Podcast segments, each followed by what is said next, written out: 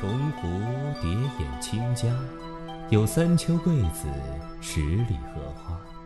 羌管弄晴，菱歌泛夜，淅淅吊耸莲娃。千骑拥高崖，乘醉听箫鼓，吟赏烟霞。一日图江好景，归去夜读的听众朋友们，晚上好，我是四余清明。今天为大家带来的夜读内容是《茶肆》，宋代的社交网络。除了喝茶，在茶肆里还能做什么？彼时的茶肆就如同当今的微博、朋友圈，它是传播消息最快的地方，也是散布谣言、打击政敌的最佳场所。想知道当下最新的消息，一定要钻进茶肆里打听打听。这里也是民间的小型博物馆，是演艺场所，更是红灯区。西门庆和潘金莲之间，关键人物是王婆，在她的穿针引线之下，终于促成了这段千古奸情。但王干娘的公开身份并不是媒婆。而是茶楼的老板。在《水浒传》中，西门庆被潘金莲竹竿打了之后，只见那西门庆一转血，入王婆茶房里来，转身进的就是王婆经营的茶馆。之后的剧情，也都起于此地。在北宋都城汴梁城，小说《水浒》中描述的各类茶馆，都真实存在。有学者仔细研究《清明上河图》后发现，沿河区的店铺以饭铺和茶坊为最多，多开设在繁华区域。店内摆设干净简单，既可以让往来行人驻足休息，也为市民闲聊提供了场所。《水浒》虽为虚构，但对于茶馆的定位却很准确。茶馆。是宋代社会中重要的社交场所，若想打探消息，茶馆是不二选择。在信息不发达的时代，茶馆起到了微博的作用。泡茶馆等同于刷微博，既可以获取信息，也可以发布消息。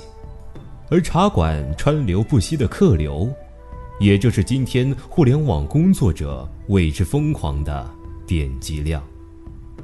宋朝初年，朝廷灭了后蜀，帝国宫廷里的金银珠宝，外加古玩书画，都被宋军缴获。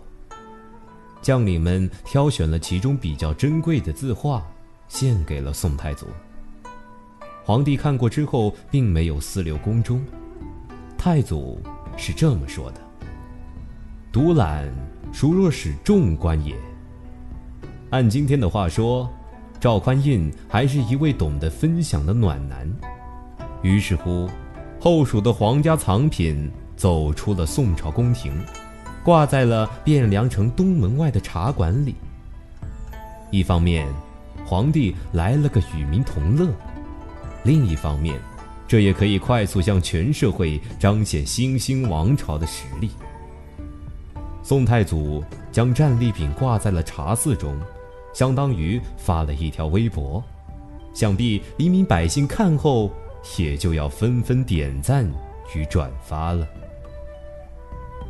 除去炫耀天威，茶馆中能办的事情还有很多，比如《老学庵笔记》中记载，秦桧的孙女崇国夫人豢养的一只狮猫走失了，临安府为了找到这只狮猫。马上涂白本于茶肆张之，在茶馆张贴寻猫启事，这与今天发寻猫微博真有异曲同工之妙。还有反映宋代市井生活的志怪小说《鬼董》中，有一则秀才樊生的故事。樊生托王老娘为他介绍相亲对象，于是。这位王老娘就到了自己时常出入的茶肆中帮其物色。在这里，宋代茶馆又扮演了婚恋网站的角色。北宋汴梁城还有卖茶的游商，他们走东串西，也成了信息的传播者。显然，这些提茶瓶之人扮演了包打听的角色，以讹传讹，甚至搬弄是非都有可能。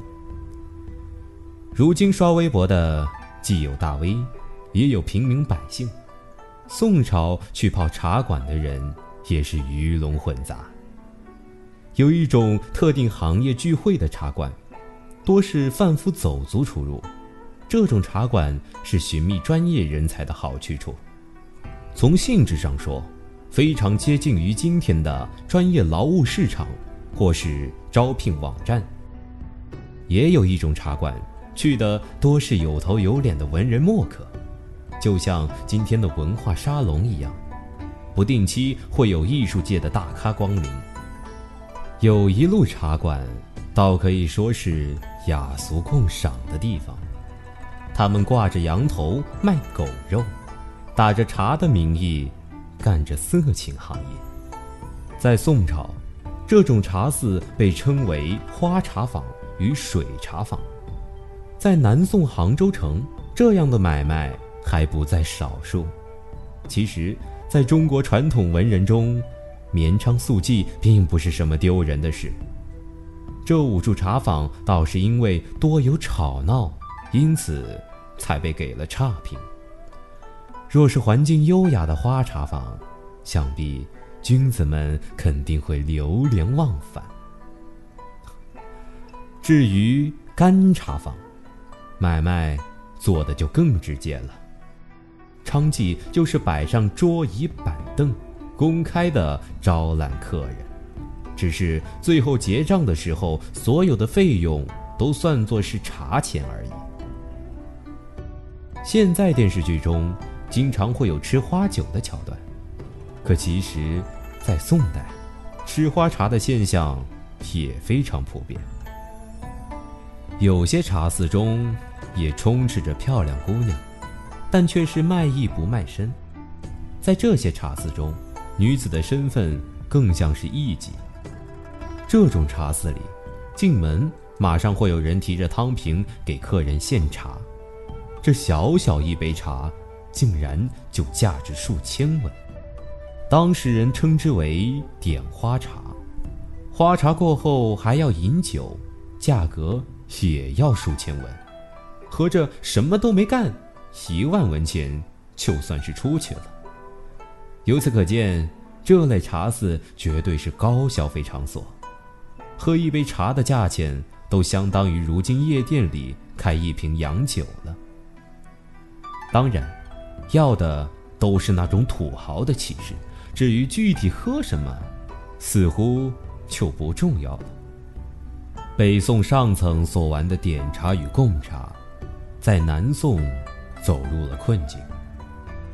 蒙元入侵之后，最终淘汰了龙团凤饼级别的饮茶风气。